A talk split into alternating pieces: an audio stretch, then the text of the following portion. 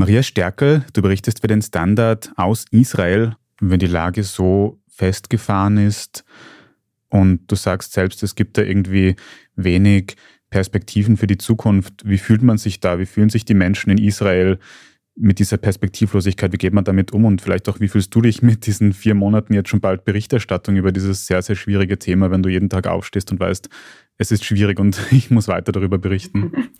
Ich habe mir jetzt schon gedacht im Laufe unseres Podcasts, dass das für die Menschen, die uns jetzt zuhören, auch irrsinnig anstrengend sein muss, so wenig Positives zu hören.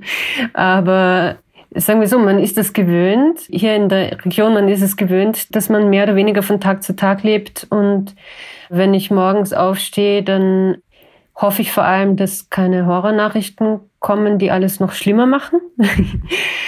also das Szenario, das zum Beispiel an der Front im Norden zum Libanon auch noch ausbricht, diese Gefahr ist natürlich immer im Hintergrund. Das ist das eine Gefühl und das andere Gefühl ist ja einfach mal schauen, was bringt der heutige Tag und mehr oder weniger ist es so ein Schreiten von Tag zu Tag und nicht zu viel drüber nachdenken, was in der Zukunft kommt, weil es eh, man hat eh keinen Einfluss drauf. Also das ist so das Gefühl, das ich auch wahrnehme in der Bevölkerung.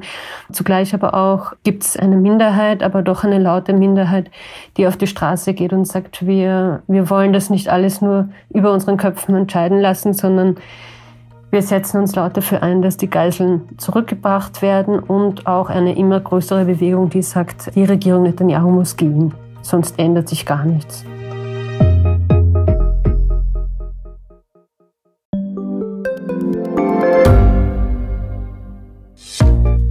Was unternimmt Österreich eigentlich gegen den Klimawandel? Wie viel betrogen und bestochen wird im Profisport? Und wieso verdienen Frauen immer noch weniger Geld als Männer? Ich bin Margit Ehrenhöfer. Ich bin Tobias Holub. Wir stellen die brennenden Fragen unserer Zeit. Und die Standardredaktion liefert Antworten. In Thema des Tages von Montag bis Freitag um 17 Uhr, überall, wo es Podcasts gibt.